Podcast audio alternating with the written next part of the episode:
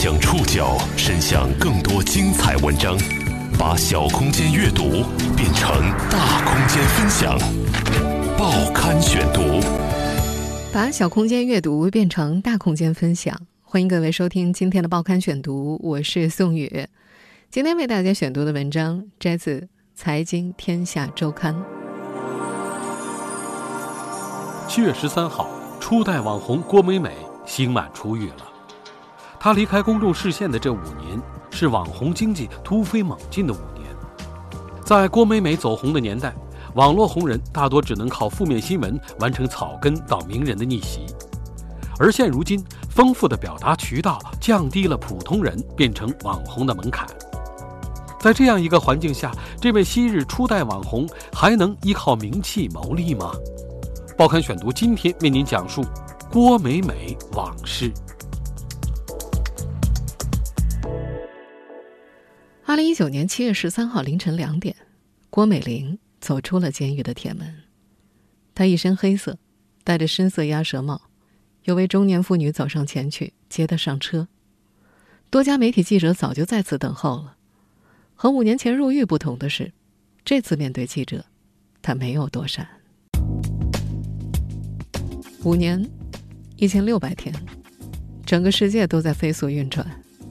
入狱前，网名为“郭美美 baby” 的她刚满二十四岁，自恃身材火爆、样貌姣好，在网络炫富，引爆红十字会的信任危机之后，仍旧不知收敛。那时的她在接受媒体采访时，只关心对方放的照片好不好看，而对潜藏在巨大名气背后的危险一无所知。五年后。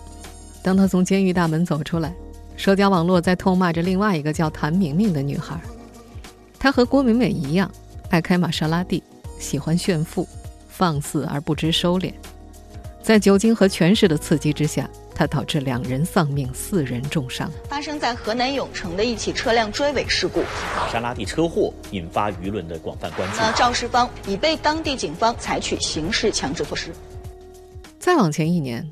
有个在地下车库伴着魔性音乐跳舞的女孩也曾火过，就这么一条视频，让她涨了上千万的粉丝。但不到一周时间，她就因为被爆出整容和私生活混乱，被平台封杀了。这些炫富女孩的身上都有着和郭美美相似的特征。她们不断总结前辈的经验套路，极尽癫狂，不放过任何捞金的机会。尽管她们都未能博得和郭美美相当的舆论声量与关注度。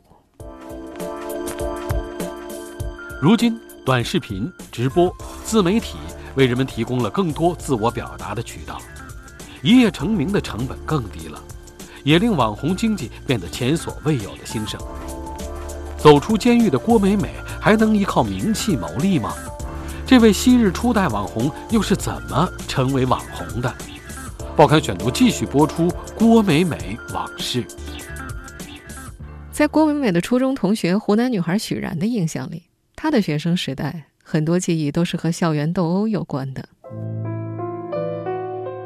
他印象中，暴力常常突如其来，动手不需要理由，任何时间。任何地点、任何方式，可以是校内的厕所，也可以是校外的大坝上，拳头和耳光直接过去，一句简单的口角就会被摁在地上狂踢十分钟。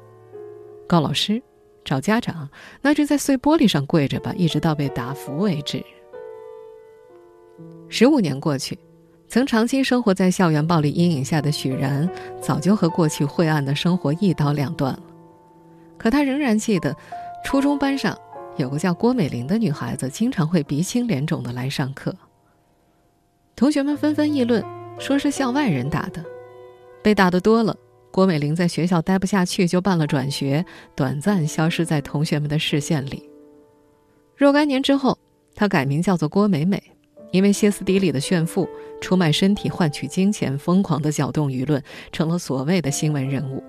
同学们关于她的最后消息是：二零一四年。她因组织赌博罪被判五年有期徒刑。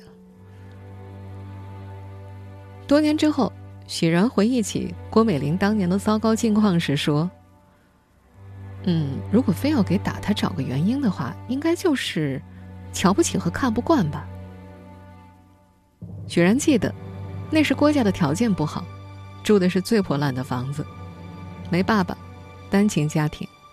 在同学们的口中，郭家妈妈最早是在老年歌舞厅陪不正经的老头跳舞，后来又经常去深圳那边做点小生意。就这种家庭，谁能瞧得起呢？人们总愿意相信“三岁看老”的逻辑。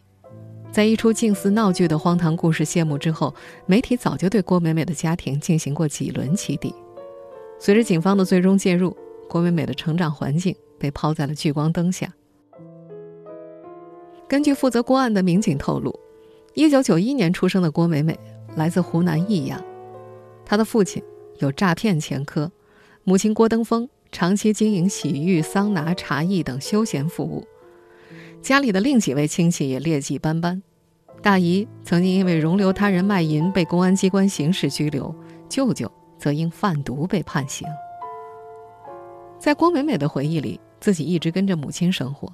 她曾在接受采访的时候说：“她的妈妈过去从来不管她，忙着事业，忙着谈恋爱，她完全就是被保姆带大的。”从1996年起，他先后曾经在广东深圳、湖南益阳等地念过书。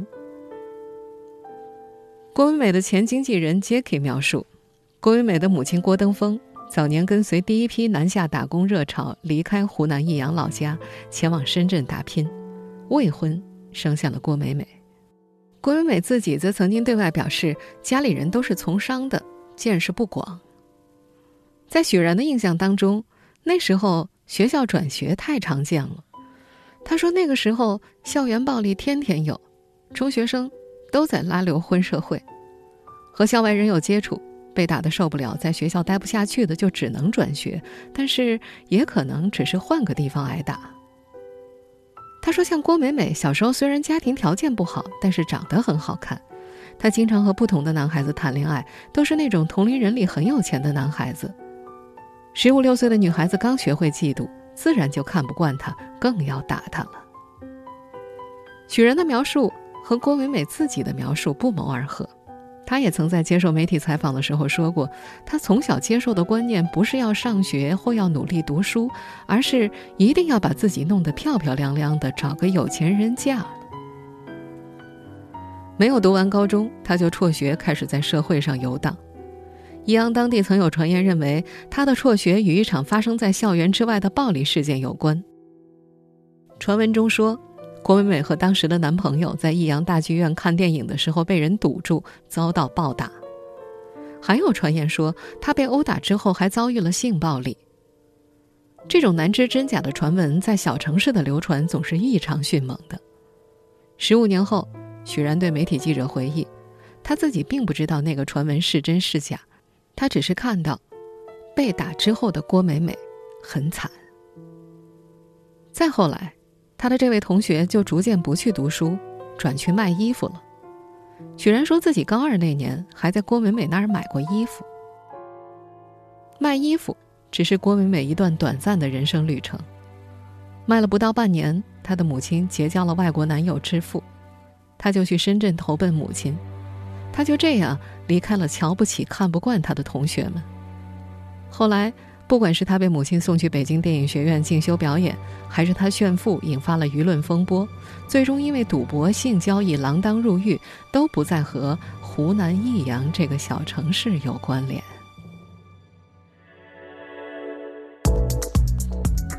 进入更大的名利场后，昔日的郭美玲变成了郭美美。她的新故事开始于社交网络，她沉迷其中，再也没有回过头。报刊选读继续播出郭美美往事。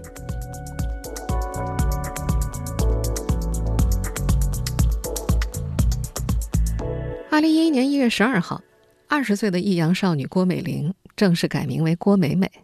母亲郭登峰在一次饭局中说：“这个名字是被一位大师算过的，改了这个名字，这个孩子就能做出惊天动地的大事来。”改名之后不到半年，郭美美。果然一战成名。二零一一年六月二十号，一位 ID 为“新疆杨云”的网友发布了一条微博，其中提到有个名叫郭美美的二十岁女孩，在新浪微博实名被认证为中国红十字会商业总经理。她住豪宅，还开着价值百万的超级跑车。那时，在郭美美的微博中，爱马仕的包包按照不同的颜色整齐排列。她戴着墨镜，倚靠在玛莎拉蒂白色的车身旁，旁边还有一台红色的 Mini Cooper，价值三十八万。出身不显。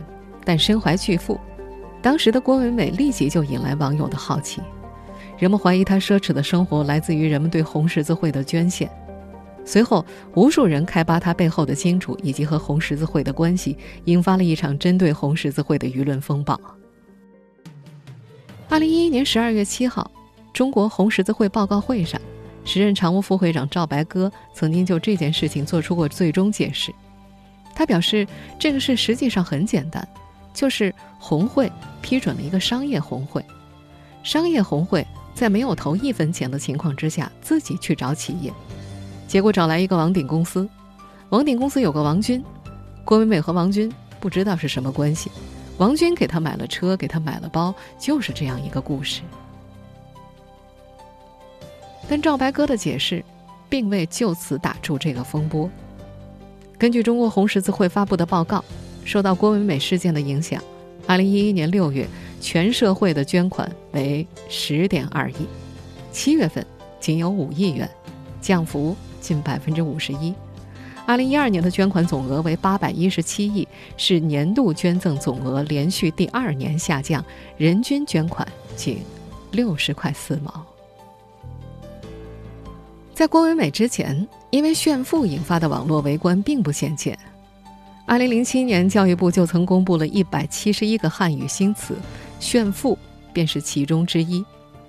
但郭美美和其他的炫富行径并不相同，他以红十字商会商业总经理的身份出现在公众面前，令舆论不得不猜测红十字会收到的捐款究竟流向了哪儿，这可能涉及到公共财产。彼时尚未出世的投资人薛蛮子就在微博中怒呛中国红十字会。一个二十出头的小丫头就能毁了红十字会几十年的名声，不怪周幽王而怪褒姒，不赖明皇反说杨贵妃是祸水。当时受到蝴蝶效应波及的不只有红十字会，意大利豪车品牌玛莎拉蒂也无辜中枪。这家来自博洛尼亚的超级跑车制造商，原本与法拉利、兰博基尼并称为意大利超跑界的两王一后。但郭美美事件过后，玛莎拉蒂长期沦为微商和炫富女的必备单品。玛莎拉蒂方面统计过，中国市场中女性车主占比达到百分之四十，而其他市场中的这一比例大约为百分之五。同样受郭美美事件的影响，公众对于慈善机构的信任几近崩塌了。但郭美美炫富的行为却被赋予了新的内涵。有媒体统计过。这一事件发生之后，仅新浪和腾讯两家就有近五十万条微博涌现。百度数据也显示，关于郭美美的日均搜索次数从起初的三点七万一跃到二十三点七万次。自二零一一年夏天起，无论是美名、恶名还是艳名，不可否认的是，郭美美真正成了一名网络红人。在她锒铛入狱前，这个女孩始终没有停止在微博上的炫富行为。报刊选读继续播出郭美美往事。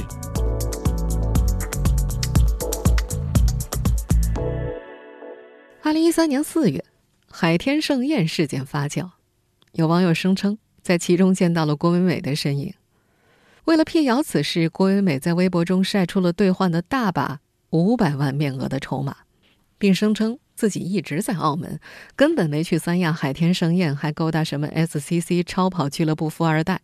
他在微博中高调写道：“自己压根儿就看不上，还说他在澳门玩牌的输赢就是一辆跑车。”甚至在这年五月，他还在微博上晒出了一张银行发来的短信截图，存款余额五十亿。在没有入狱之前，总有人愿意为这名高调炫富的女网红买单。二零一一年，她刚红那会儿，她为福建莆田一家夜店开业献唱，活动在开场已经接近凌晨一点，二十五分钟不到的时间里就赚到了六位数的出场费。当天的夜场演出首秀中，郭美美演唱了自己发行的两首单曲，还亲自拍卖了一瓶洋酒。当天晚上，在夜店的液晶显示屏上打着一行字：“红十字会，炫富门，性感与天真并存，风波小天后。”早在他引发的红十字会风波尚未平息之时，就有公司以每年一百万保底签了他的经纪约。二零一一年八月十五号，他还发布了一首个人单曲。在此之后，他又为一款网游演唱了主题曲《红颜天涯》。网友在评论中骂道：“歌名应该改为‘厚颜无耻’更合适。”除了出单曲，有传闻称。经纪公司和郭美美的合约当中还包括一部投资三千万的古装戏，郭美美当然是女一号，男主角嘛，准备邀请邓超来出演。虽然这部戏最终无疾而终，但郭美美似乎没有放弃自己的大荧幕梦想。仅2013年一年，她便参演了低成本的网络电影，分别是自传电影《我是郭美美》《绿茶妹》，还有《海天盛宴围口》。好啦好啦，我知道了，马上到了，五分钟啊。我们现在听到的就是她的表演片段。当然，在这些所有的网络大电影当中，她的形象普遍都是一致的：性感、心机，最重要的是拜金。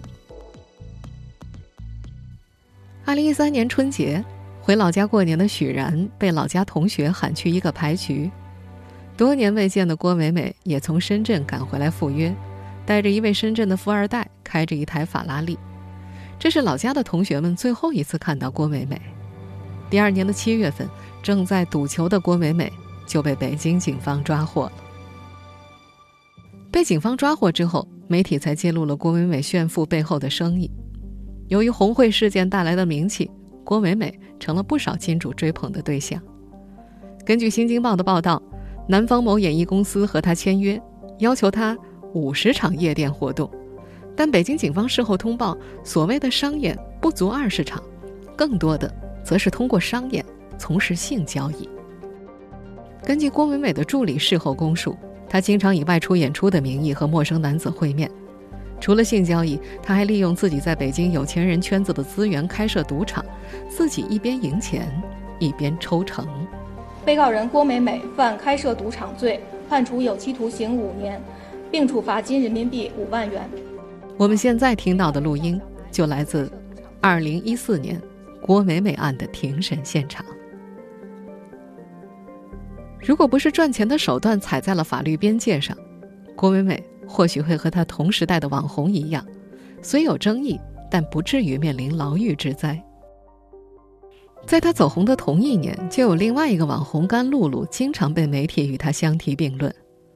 和郭美美靠新闻事件被动走红不同的是，甘露露和她的母亲早就学会了依靠网络自我炒作、提高身价的方式，拍大尺度写真、上综艺节目、跟嘉宾打架、接受媒体采访时发表令人瞠目结舌的言论，都成了他们炒作的手段。那是二零一二年前后，社会还没有形成网红经济的概念。大多数人还没有意识到，名气也是一种变现的资源。以凤姐、芙蓉姐姐为首的 BBS 时期的网红，发掘了炒作这条门路。随后挤上这条羊肠道的人们，大多有着非常人所能及的品性。如果以当下早被各种八卦炒作千锤百炼的吃瓜群众的眼光来看，无论是 BBS 时代的芙蓉姐姐，还是郭美美、甘露露这样靠媒体起家的争议性网红，他们的自我炒作手段都过于简单乏味了。即便是背后有推手公司，其手段也不过是找些水军在论坛里推波助澜。在自媒体尚不发达，人们对明星还有崇拜光环，对网络红人这种生物还充满好奇心的年代，博出位、博出名的红人总是能收获自己想要的名利。比如甘露露走红之后，开始频繁在夜场走穴。相比其他服务行业，她出席的夜场卡座价格都要比平时贵一倍。而郭美美的助理则爆料，郭美美每次开房过后，床头总会多出二三十万的现金。这个七月，郭美美出狱了。在如今这个网红辈出的时代。这位声名狼藉的昔日网红还能享受名气带来的巨大红利吗？报刊选读继续播出郭美美往事。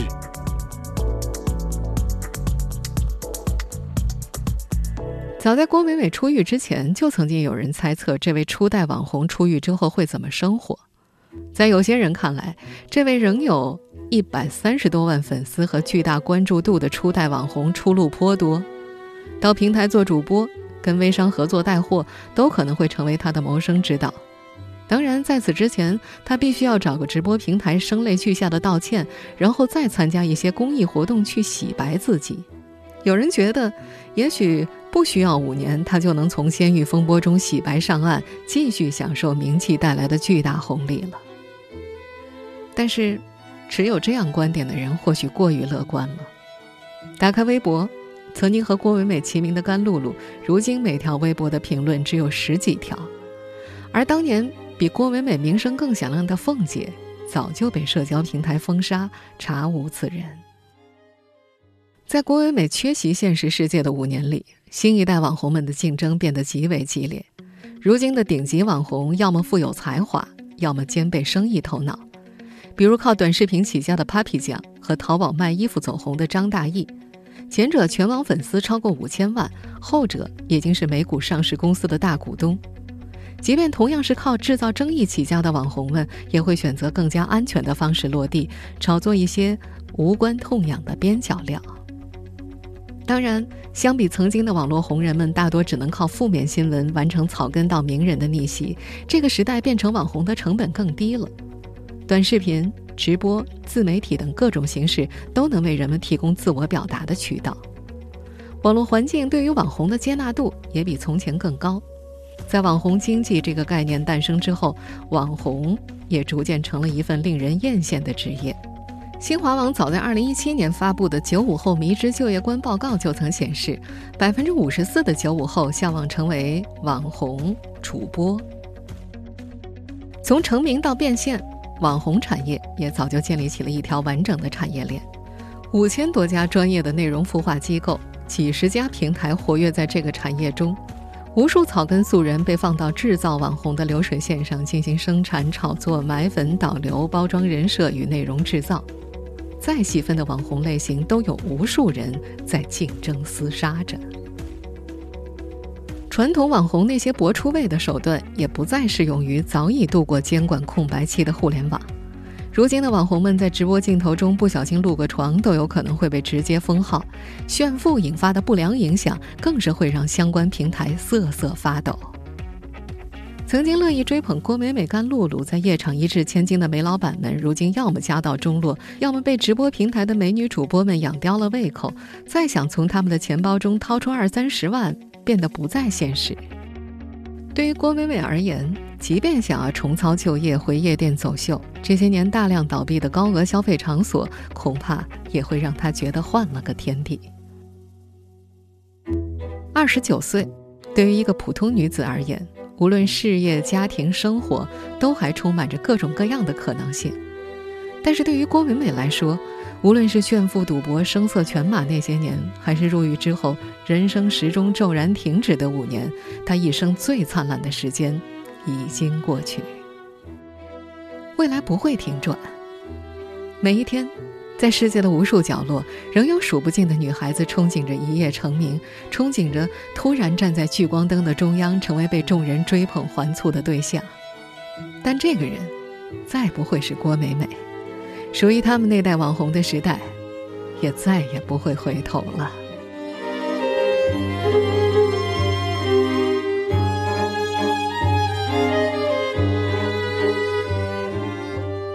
听众朋友。以上您收听的是《报刊选读》，郭美美往事，我是宋宇，感谢各位的收听。今天节目内容摘自《财经天下周刊》，收听节目复播，您可以关注《报刊选读》的公众微信号“宋宇的报刊选读”。我们下期节目时间再见。